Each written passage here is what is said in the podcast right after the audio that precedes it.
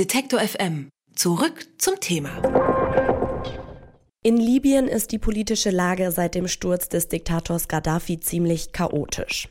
In weiten Teilen des Landes kommt es zu gewaltsamen Konflikten, denn verschiedene Gruppen kämpfen momentan um die Vorherrschaft in dem nordafrikanischen Land. Bei einem Luftangriff auf ein Flüchtlingslager nahe der Hauptstadt Tripolis, da sind am Mittwoch mehr als 50 Menschen getötet und über 100 verletzt worden. Wer für den Angriff verantwortlich ist, ist bisher noch unklar. Der UNO-Sicherheitsrat wollte den Angriff eigentlich verurteilen in einer gemeinsamen Erklärung.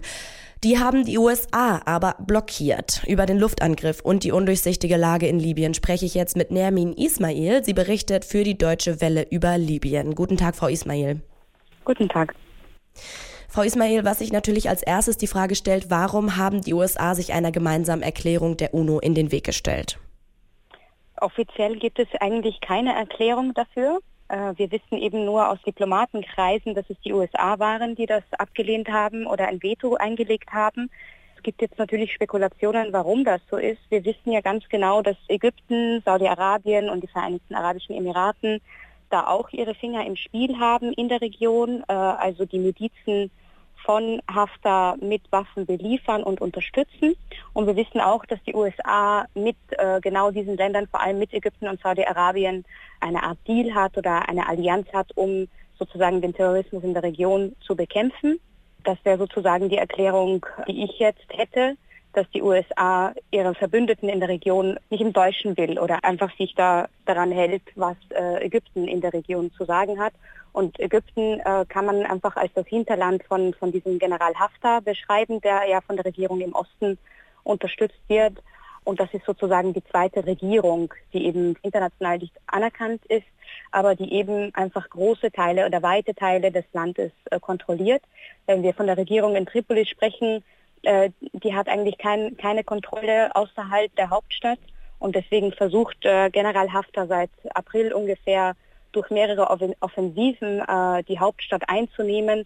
Bisher hat es nicht geklappt. Kommen wir gleich nochmal zu dem Kräfteverhältnis in der Politik dort gerade.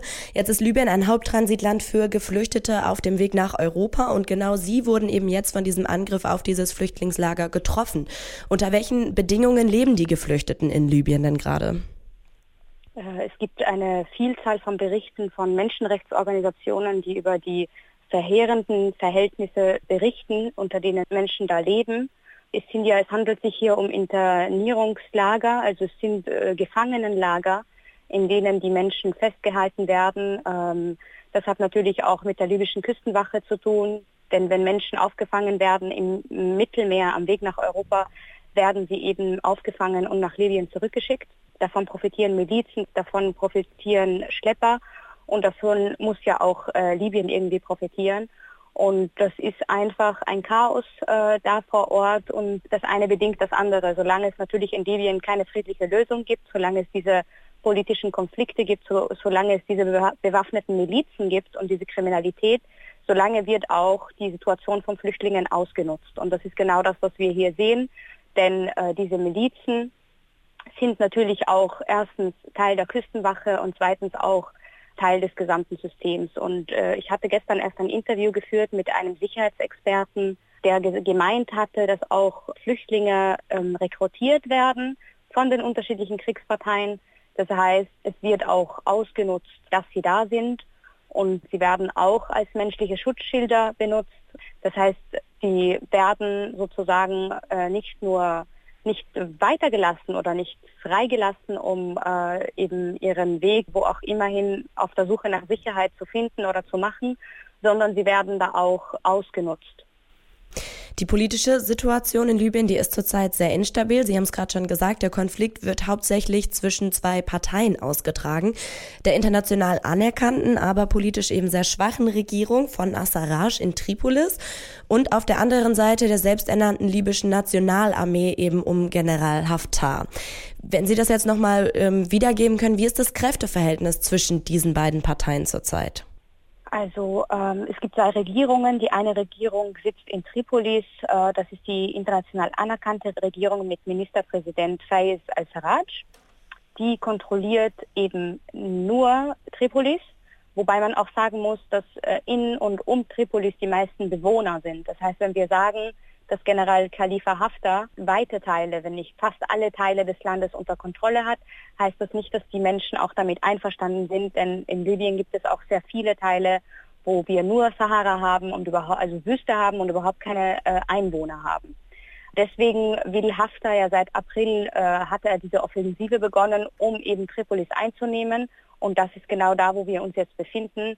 Es finden Kämpfe statt, die eben auch sehr viele Zivilisten das Leben kosten. Äh, und, und so wie wir jetzt gesehen haben, waren Flüchtlinge jetzt auch äh, Opfer eines solchen Anschlages, wobei wir eben bis jetzt nicht wissen, wer das jetzt genau war. War es eben diese äh, libysche Nationalarmee von Haftar oder war es die Einheitsregierung von Sarraj?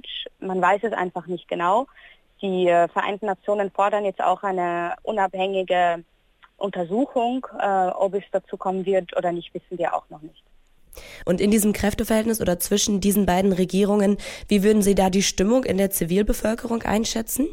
Das ist sehr, sehr schwierig einzuschätzen. Ich hatte letzte Woche ein Gespräch mit dem Universitätsprofessor in Gießen, Andreas Dittmann. Der hatte gemeint, er habe mit Libyen gesprochen und die wären sozusagen, sie haben einfach die Nase voll von acht Jahren Krieg, von vielen Milizen, von, von diesem unsicheren Leben. Äh, es gibt kaum wirtschaftliche Stabilität oder äh, irgendwie Prosperität und die Menschen haben einfach diese Kämpfe satt. Das heißt, es gibt natürlich auch Leute, die sagen, Hauptsache irgendwie einen starken Mann, wie, wie sie Gaddafi hatten und dann äh, ist Ruhe und dann ist eine sichere Situation im Land äh, geschaffen. Andere wiederum sagen, nein, sie, sie wollen die Demokratie bewahren und koste es, was es wolle. Also da wird man immer die, die beiden Seiten haben. Aber wie gesagt, der General Haftar äh, kontrolliert weite äh, Teile des Landes, die unbewohnt sind. Und äh, man weiß es nicht so genau, äh, ob er jetzt vordringen wird oder nicht. Und wenn er es schafft, äh, wie die Menschen darauf reagieren werden. Über den Konflikt in Libyen habe ich mit Nermin Ismail gesprochen. Sie ist Redakteurin bei der Deutschen Welle. Vielen Dank für das Gespräch, Frau Ismail. Vielen Dank. Unterstützen? Detektor FM slash Danke.